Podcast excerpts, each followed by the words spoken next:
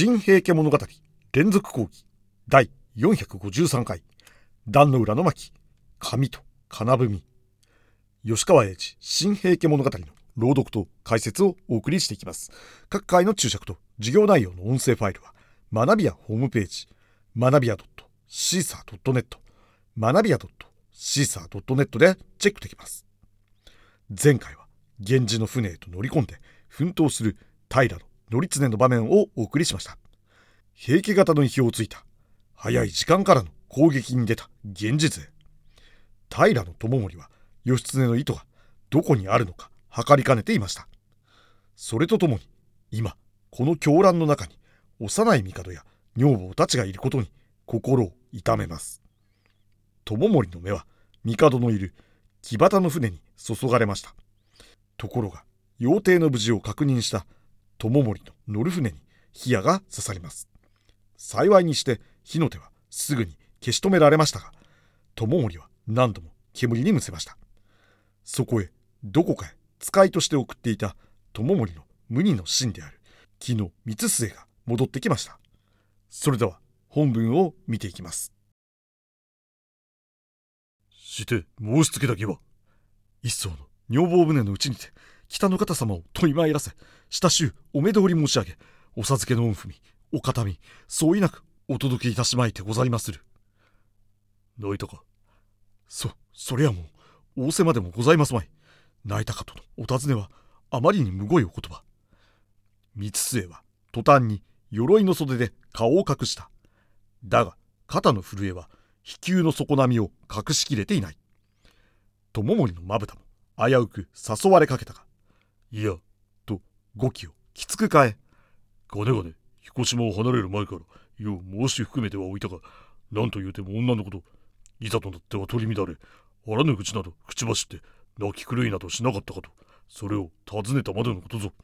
三つ末大義であった。もうよい戦の中だ。はや弓を取って一方の盾に立て。ははい。顔をしぬぐって。これは北の方様のお返し文とお形見返しの品にござりまする。と何やら小袖切れに包んだものを友森に渡すやいな。すぐ櫓はしごを降りていった。妻の返し文は糸短かった。二三行の美しい仮名が平と彼の手から風に返された。また髪元いで巻いた短いけどやや長めな髪とが出てきた。彼の妻子は二位の尼とも女院とも別れ別れに別な女房船の一層に乗って出た。北の方はまだ裏若く12と9つの子を抱えている。上の名は6代。9つになる。下の子は友忠と言った。おそらく片見川しの黒髪は妻とこのものであったろう。友盛は文の中に巻き入れて肌の深くへそれを秘めた。やや安堵の色がその顔に漂う。彦島を離れる際も彼の身は女房の策を問わなかった。思いやりの深い女院がそっと彼の妻子を御所の一間へ呼んでおいて最後の別れを惜しませようと計らってくれたが都魚人の混雑やら事態の急に追われてついその折もそこに来ている妻子と一目の別れすらできずに船出してしまったのだ。とはいえこの戦場に立っての後までなお連々とそのことに肯定している友盛であるはずもない。この戦の中でではなんで木の光末を妻子のもとへやったのだろうか。疑えば不審である。しかしこの謎は使いした光末のほか友盛の部下すらついに知る者はなかったらしい。いや平家のうちでも幾人が知っていたろうか。おそらくは指を折って数えられるごくわずかな人々に限られていたのではないか。さて平家方の意表をついたタイミングでの攻めでした。がまたも義経は敗れました。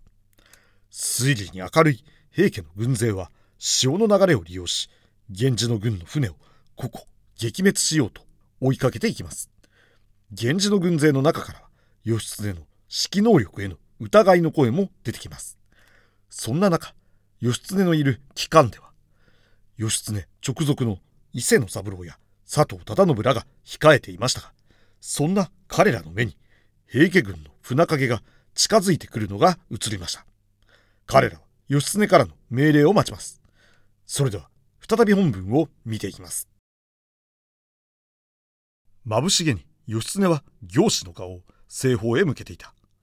海面はギラギラ揺れしかと目に捉えがたい。朝には平家型が視覚に悩んだ。日が傾くにつれそれは逆になってくる。来たか。義経はつぶやいたきりである。下で待つ老頭どもの顔へイチゴの霊もまだ発しない。いや霊を待つ者はこの一戦場だけでない。火事を転じて迎え撃つ体勢移るのか。あるいは他に何か策を取るのか。総勢の船も今例の合図を待ち抜いていよう。が義経は容易に段を下しかねている風だった。のみならず何の春巡か原則を洗っていく直下に波間を覗き込んだ。いつまでもそうしていた。忠信大八郎。はその他の者もこれへ来ておのおの軍船を波間へ投げよう。投げてみよう。何のためか彼らは怪しんだ。が言われるまま各自その一戦一戦を開いては波へ向かって投げた。義経は潮に乗って流れ去る。一戦を波の果てに見送っては。また次の一戦の行方を見ていた。そして「おう潮足はいつか刻々と緩やかになっておる。さてこそ敵の権中納言も気を外してはと焦ってきたはず俄然彼の声の裏には何か確信がこもっていた。彼は即座に礼を下した。総勢はなお退陣を続けよう。敵をいざないいざない。串崎と万寿の沖あたりまでも遠く下がれ。